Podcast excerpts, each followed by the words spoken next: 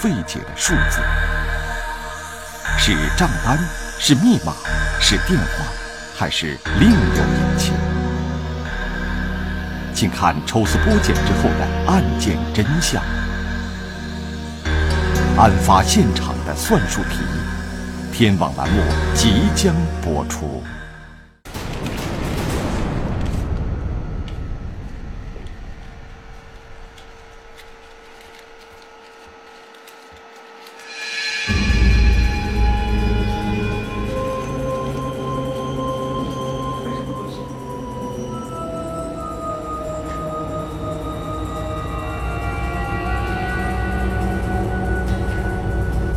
最开始我们很迷茫，别算出来只是上边针就对了嘛？给你算出来是下边指令，谁也没有猜出来。三百三十五乘以二百八十五，看起来是一道并不复杂的算术题，一个小学生就能正确的写出它的答案。可是这道算术题出现在案发现场。这种特殊的地方，却是令人费解的。为什么要在这里写一道算术题呢？是什么人写出了这些奇怪的数字？因为一个三百三十五乘以二百八十五，这个什么可能都有，不敢确定这个东西到底是干什么用的。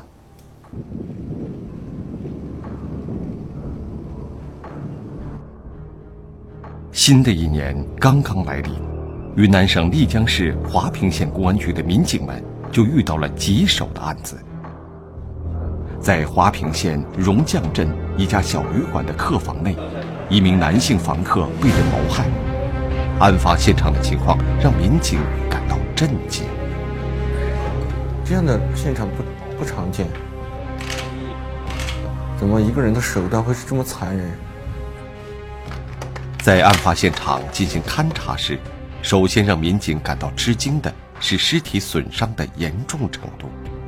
死者头部多处受打击，已经面目全非。现场发现了作案者使用的凶器，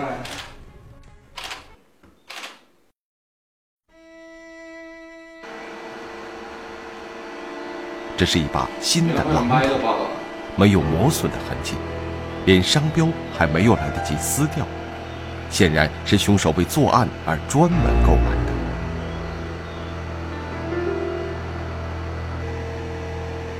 而让民警感到特别迷惑的是，凶手使用的另外一件作案工具。这件凶器让凶手的作案手法显得十分怪异。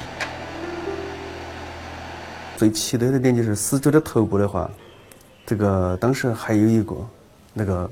改刀，那么从改刀是从，就是说，把人打死在地面上了以后，最后，这个是最后的一个程序，就补上去了，就说是。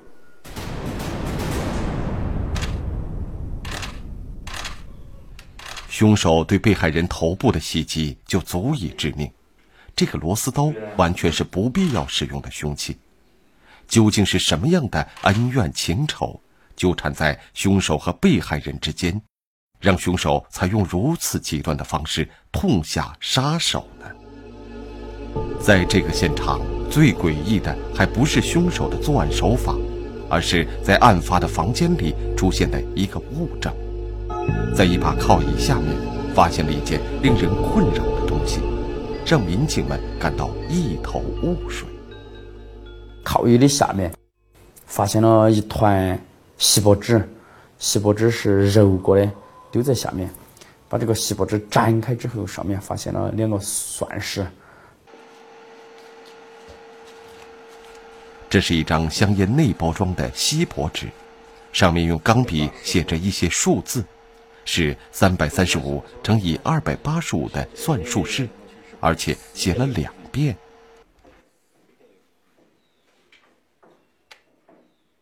上面好像是在算一个烂东西。算一个算账样，列了两个数式。一个复杂的凶杀现场，一道小学生就能做出的简单乘法题，这两者之间似乎怎么也搭不上关系。但是根据现场情况，民警却做出了推断：这个看似和案发现场毫不相干的写着算术式的烟壳纸，却恰恰是和案件有关联的。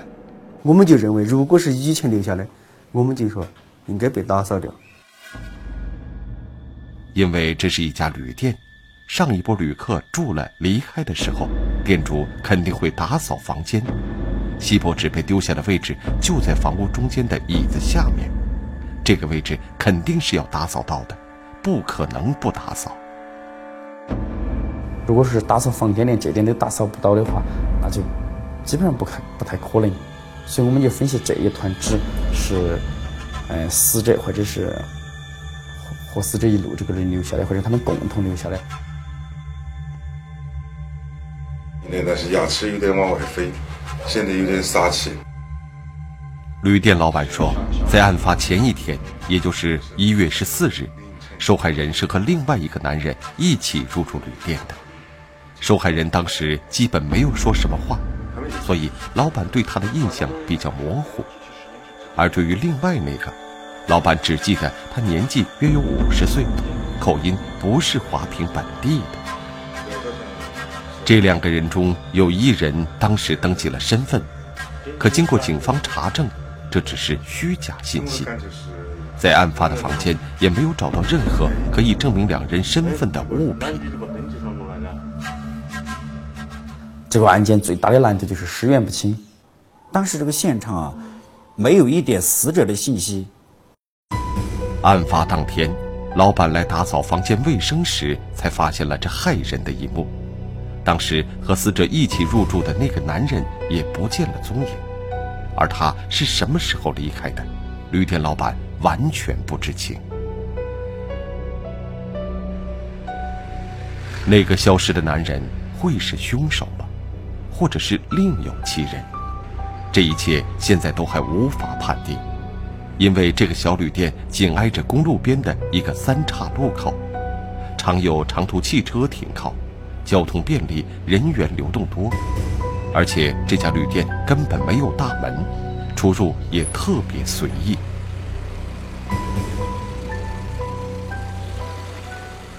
外面也没得门，就是旅店的旅客什么时候出入，老板也不知道；什么时候回来，老板也不知道。根据案发现场的情况，民警分析，受害人在第一次被袭击时曾有过反抗和逃避，作案者多次袭击受害人，动作也很大，肯定有过激烈的搏斗，周围应该有其他房客觉察到异常的声音之类。没想到，警方要从这方面突破也很困难。整栋楼就只有这间有人住，其他人都没人住，因为他这个旅馆。设施太简陋了，是吧？平时还没来人住，加上要过春节了，这客流量也相当小。旅店老板当时也没有在这里住宿，而是住在相邻的另一栋小楼里，所以二零六房间里发生的一切都隐匿在了这座孤楼里。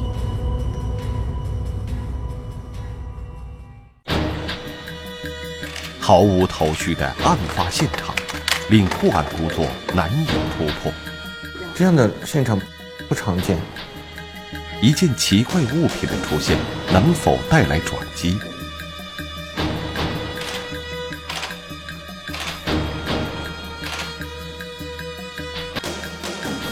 三百三十五乘以二百八十五，这个什么可能解决？细致观察，字里行间挖掘重要线索。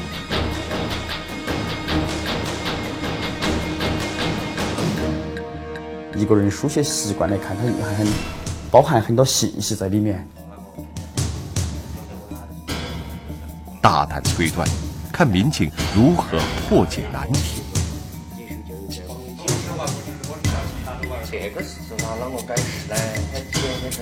上面这个数字到底代表的什么？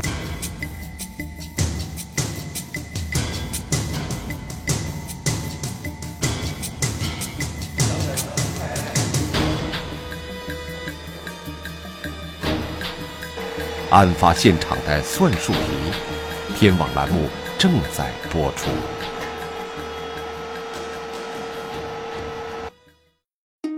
案发的这个二零六房间位置比较特殊，房间是在二楼的阴面，终年晒不到阳光，连白天都要开着灯。楼下的一条水沟更加重了它的阴潮气。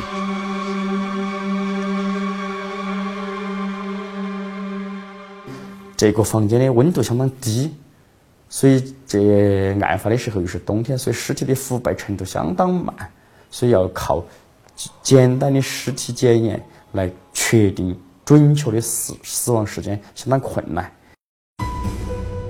虽然没有其他证明死者身份的东西，尸源也难以确定，但民警确信，任何一个痕迹物证上都能挖掘出有用的信息。专案组决定就从那个最奇怪的算术式入手。这张列有算术式的烟壳纸与案发现场能搭上什么关系呢？如果这是死者或者犯罪嫌疑人留下的，那么这张透着古怪的烟壳纸，也许就是破案的关键。三三五二八五，这两个数字有很多可能的含义，有可能是跟经济利益有关。也有可能隐藏着号码、密码之类，同时也不能排除其他更多的可能。上面这个数字到底代表的什么也不清楚，因为他在这上面除了就是两道乘法的话，没有留下什么东西。虽然对于三百三十五和二百八十五究竟代表着什么？不能马上确定，但是民警们却从这简单的数学算式上发掘出了丰富的信息。人们常说“字如其人”，民警相信通过这些数字，应该可以大概勾画出书写者的形象。我们经过经过分析之后，基本刻画出书写这个算式的人的年龄段、文化层次，或者说是。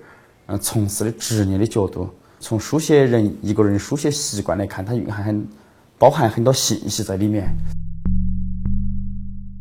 在这两个算术式的计算中，书写者运用的进位的标识方法，首先引起了民警的关注。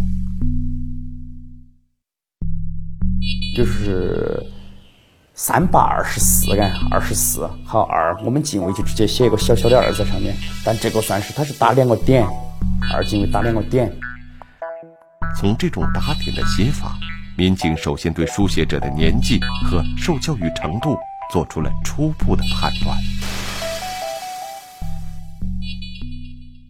反复分析就觉得好像是以前五六十年代接受五六十年代教育的人，他的这个二进位的特征就是这个打两个点，而后面。反正接受教育比较晚的人的二进位就不是这种打的，反正进二进位打两个点的人，他接受的教育是比较早期的。一道简单的算术题，书写者第一次却算错了，不得不又算了第二遍。从这个细节中，民警又对书写者做出了进一步的刻画。我们又判断这个人的这个文化吧。应该不会太高，并且有一点岁数岁数有一点偏大，因为长时间不写字，那些写的那些数字都是感觉是好像是发抖的时候有点手有点抖一样这样写出来的。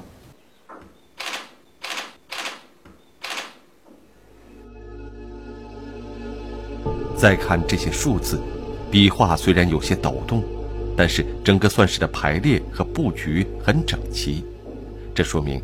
书写者很有可能还是一个常常跟数字打交道的人。硬币特征也是符合曾经从事过这种会计啊，或者是算术工作的人的硬币特征。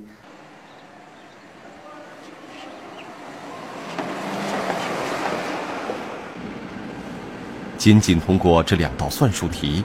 民警已经初步刻画出了书写者的形象。民警相信，这其中的每一个数字，都透露着书写者的信息。综合分析下来，这两道神秘算式的书写者被刻画了出来。从这些信息来看，就我们就初步刻画了书写这个算式的人的年龄特征，至少可以刻画在五十岁左右，然后是曾经从事过随时和数字打交道的阿拉伯数字打交道的这种工作。因为他的那些其他数字些写的还是算是总体来看写得好，但是就说是好像是长时间没有写字，或者是不经常写字。警方之前已经做出判断，这张列有算术式的香烟包装纸，应该是死者和当时一起入住的另一个男人留下来的。死者本人只有三十来岁，而店主反映，另外那个男人。年纪是在五十岁左右，从年龄上看，那个五十岁男人是最具嫌疑的。如果这算术题就是他写下来的，那么他是在算一笔什么账呢？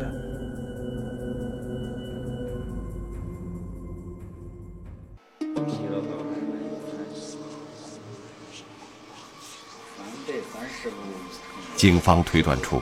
现场留有算术式的烟壳纸，正是与死者同住一个房间的五十岁男人留下的。那么，他究竟是在计算什么呢？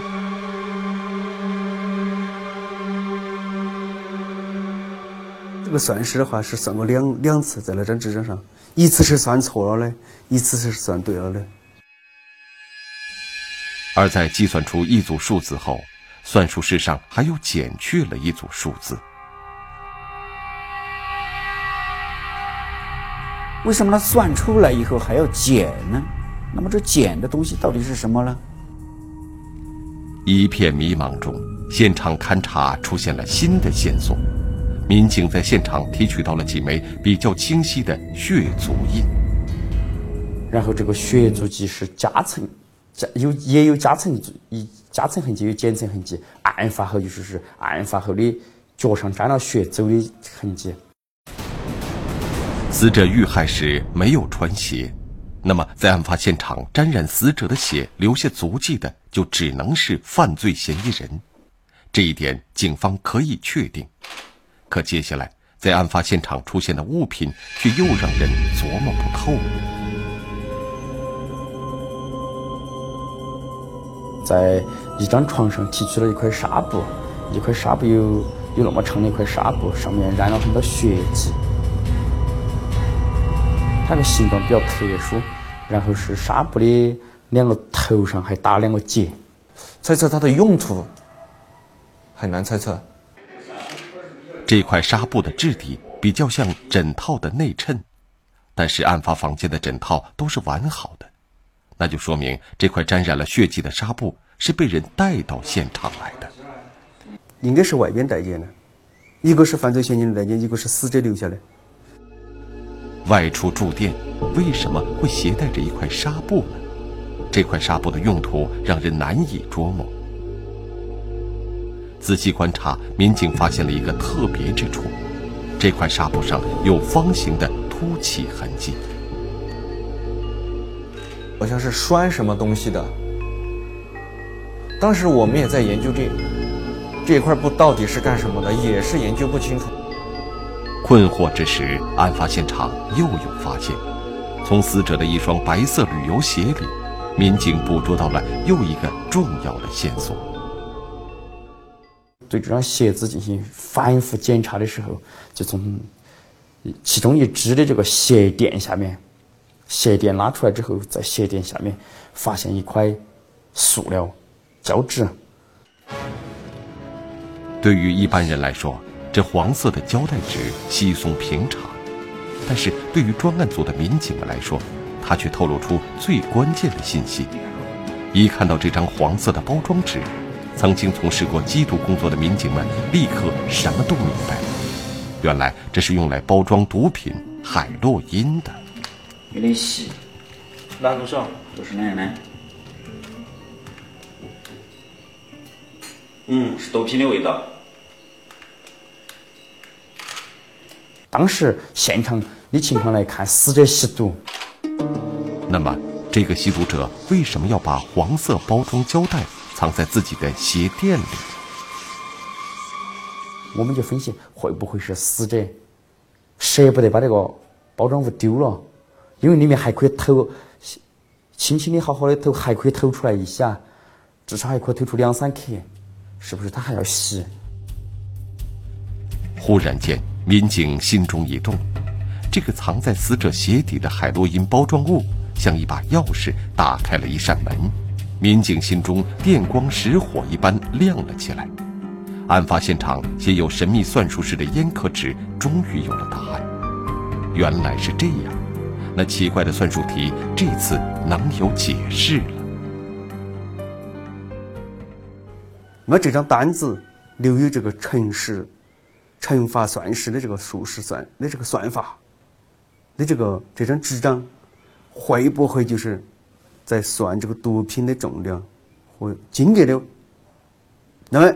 一旦如果这个成立的话，他以死者血内留下来的这个疑似毒品包装壳，那么就联系得上。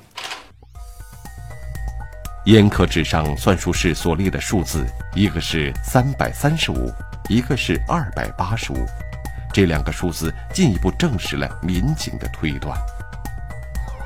那种包装的海洛因吧，一块的重量是三百五十克左右。但是三百五十克不是绝对的，它可能可能会多一点，也可能会少一点。但是它第一到三十里面的二百八十五，二百八十五就是符合我们这一代这个海洛因的价格。再想到当时现场发现的那块带血的纱布，所有的迷惑都解开了。现场上我们不是发现一块纱布吗？这块纱布当时到底干什么的？相当茫然。这个物证一出来之后，豁然开朗。这块纱布上提取是刚好是有个痕迹，是一个一一个印记，刚好是一个长方形的一个印记，挖陷下去的一个印记。马上就反应过来，那块那块纱布就是把海洛因包装起来然后捆绑的捆绑的工具。一看这个情况就是一块海洛因用纱布缠在腰上，为了逃避路上的这个查缉。三百三十五克毒品乘以二百八十五元的单价，得出价格后，计算者还减去了一笔数字。现在这笔数字也有了合理的解释。减掉这一部分，我当时想就应该是，因为这个毒品就是从运输包括到过各个环节嘛，这些人都要给费用的，我们就估计这一笔费用应该是介绍人的费用。香烟包装纸上的算术式解释通了，纱布解释通了，海洛因包装物解释通了，案件的调查方向一下子明朗了起来。算术式、纱布、黄色胶带纸，这些现场发现的物证形成了完整的证据链。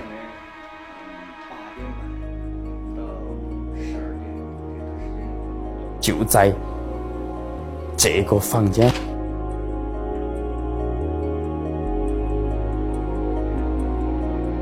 交易了这块海洛因，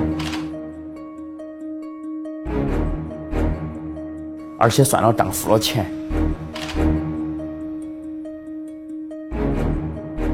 种种可能出来了：杀人越货，买海洛因的人杀人越货，卖海洛因的人。杀人越货，或者说是其他可能，总之与毒品有关。缜密的调查之后，一个叫胡宗俊的人进入了民警的视线。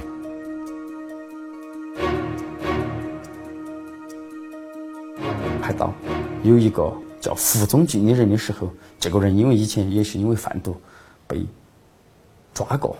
被打击处理过，坐过牢回来，现在仍然据我们掌握起，仍然还在与这个与与与毒品有关。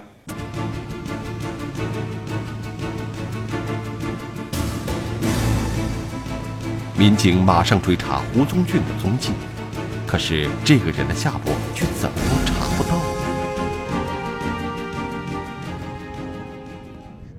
最后我们一想，咋个找这个胡宗俊？找不到，到处找找不到。穷尽一切手段找不到。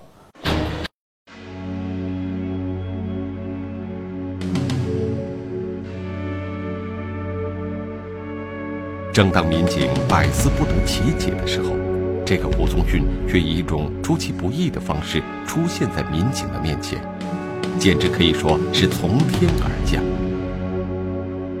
民警竟然在公安网页上的一条案件简报上发现了胡宗俊的下落。这十五号发的十六号，这个胡某就在乐乐山市警方被乐山的禁毒支队的抓获了，因为贩毒。那么，胡宗俊一月十五号离开华在华坪，一月十六号在乐山落网，这个不是个偶然的问题，他不不不是不是什么巧合，应该。胡宗俊讲述，当时在荣江卖给他毒品的是一个叫郭廷寿的人。旅店老板辨认，这个叫郭廷寿的正是十四日和死者一同入住旅店的另一个男人。而最重要的是，郭廷寿的基本情况和民警通过现场数学算式刻画出的那个人高度吻合。通过这个算式刻画出来了书写人的年龄特征、文化程度、职业特点，最后这些和郭廷寿的情况是一致的。郭廷寿五十多岁，然后他是以前读过所谓的高校，从事过会计、生产队的会计工作，然后坐过牢，长期没有写字。这看似毫无头绪的算术式，在民警缜密的推断下，一步步将嫌疑人的面貌凸显了出来。至少到这个时候，我们确定下来，入住的两个人，一个死了，一个是郭廷寿。不管这个人是不是郭廷寿杀的，至少郭廷寿是贩毒的，卖毒品给胡宗进的，而且以这个案子，至少是有关系或者是知情人。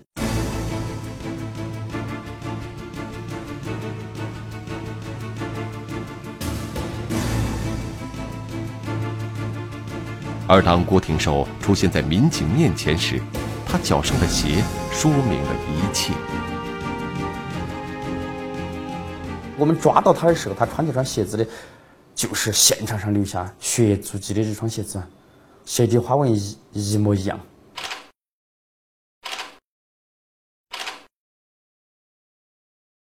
郭廷寿承认，确实是他杀害了和他一同入住的那名男子，但是接下来他所说的却又出乎民警的预料。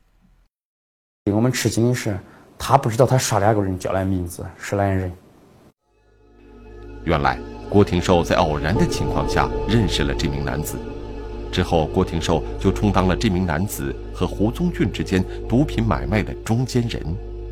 经过警方调查，这个男子是大理人，名叫董文坤。董文坤答应事成之后付给郭廷寿一些跑腿费，而这笔钱正是算术式上减去的那一笔。毒品交易有个潜规则。老板和老板不见面，都是通过马仔来马仔来交易。到了榕江之后，住在旅馆里面，死者受害人就在旅馆里面住起，就有郭廷寿带到毒品和胡宗进交易。这块毒品卖给胡宗进是九万九万多块钱，但胡宗进没得钱，他只付了这个，只付了郭廷寿四万九千块钱。当时胡宗俊想着到乐山把毒品卖掉后。把剩下的钱补齐，再由郭廷寿带给董文坤。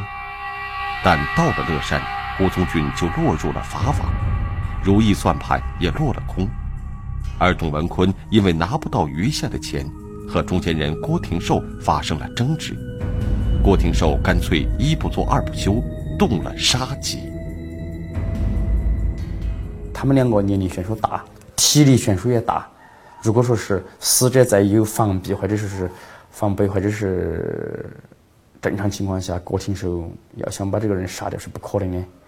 他就想了哈，他就说是，嗯，买了一把锤子钉锤，他说趁他熟睡的时候下手，然后买了一把棋子车螺丝的棋子。当时疯狂的郭廷寿一心想置受害人于死地。所以才用锤子和螺丝刀先后袭击受害人。现场还有一个疑问：交易之后，死者为什么要把海洛因的包装纸藏进鞋底呢？原来，当时胡宗俊交易毒品时提出，这块毒品除去外包装不到三百五十克，只有三百三十五克，这个外包装就占了十五克，所以当时计算价钱的时候，毒品重量是按三百三十五克计算的。而卖家董文坤为了回去好向自己的上家交代，所以就把包装纸藏在了鞋底。只有三百三十五克之后，董文坤回去就交代不了，因为是三百五十克，这十五克哪里去了？所以就把这个包装纸拿回去交差，说是这个是出了皮的十五克，所以这个包装纸要放在鞋子里面好好的摆到，因为带在身上害怕在路检路查的时候被查着。一次毒品交易害人害己，被害人董文坤纠缠在毒品买卖中惨死异乡。凶手郭廷寿以前曾因为贩毒受到过法律的制裁，却又再次选择了这种他认为能发横财的勾当，铤而走险。而这一次，郭廷寿已经彻底没有悔改的机会了。在生命的最后时刻，郭廷寿曾提过一个要求，他希望能带上妻子的一件衣服。他说自己对不起妻子和孩子。或许直到最后一刻，郭廷寿才真正懂得，这种见不得光的黑色交易，最终只能是以悲剧结局。没有没有线索的现场，这话说起来有些绕口，却是民警们在常年的工作中悟出来的道理，也是钟世刚和他的战友们常常挂在嘴边上的。通过这一次毒品案件的侦破。在华平县刑侦大队里，又发明了一句新的流行语：每当遇到一时难解的案情，民警们就会说：“算术题总是有答案的。”